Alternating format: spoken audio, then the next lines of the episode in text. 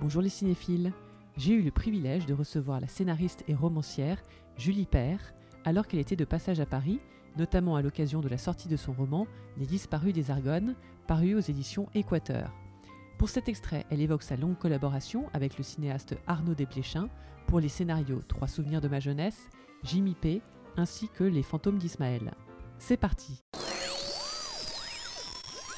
c'est un bon client hein, pour toi, c'est euh, Arnaud Desplechin. C'est une longue collaboration. Est-ce qu'il t'a dit ce qu'il recherchait chez, enfin, ce qu'il aimait chez toi? Ce qu'il ce recherchait moi, je pense que je suis quelqu'un de très concentré. Je suis relativement organisée et, euh, et je n'ai pas peur d'écrire en fait euh, en tant que scénariste. Oui. C'est-à-dire que bah, si s'il me dit bah voilà cette scène j'ai besoin d'un premier jet euh, j'ai besoin de matière euh, pour travailler dessus et, et voilà.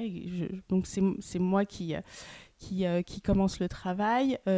voilà, j'ai pas de timidité par rapport à ça. C'est-à-dire que je vais, voilà, je vais, je vais produire de la matière, je vais produire du dialogue, je vais produire.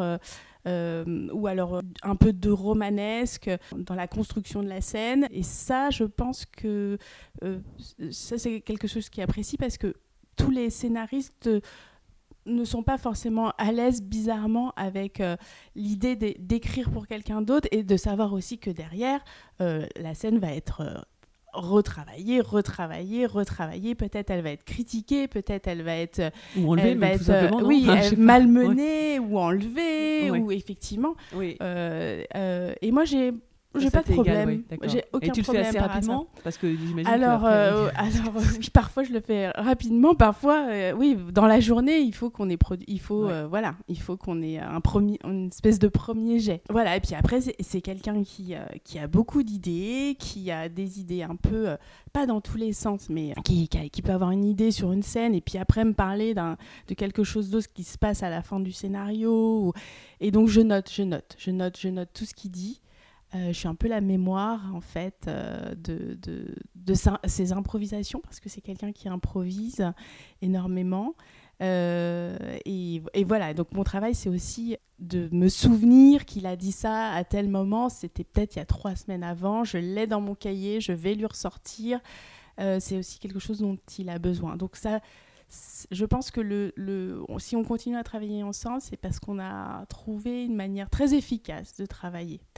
Euh, et puis la troisième chose, euh, c'est qu'on a, on a des goûts vraiment en commun euh, de cinéma. de des références justement, oui. vraiment, voilà, des films. Voilà, je sais que s'il va me parler de tel film de Truffaut, je, je, je saurai immédiatement à quelle scène il fait référence. Voilà, c'est des choses comme ça qui aussi facilitent le travail. J'espère que cet extrait vous a plu et je vous donne rendez-vous la semaine prochaine pour découvrir l'interview intégrale dans laquelle Julie nous évoque, entre autres, la façon dont ses activités de scénariste et romancière se complètent.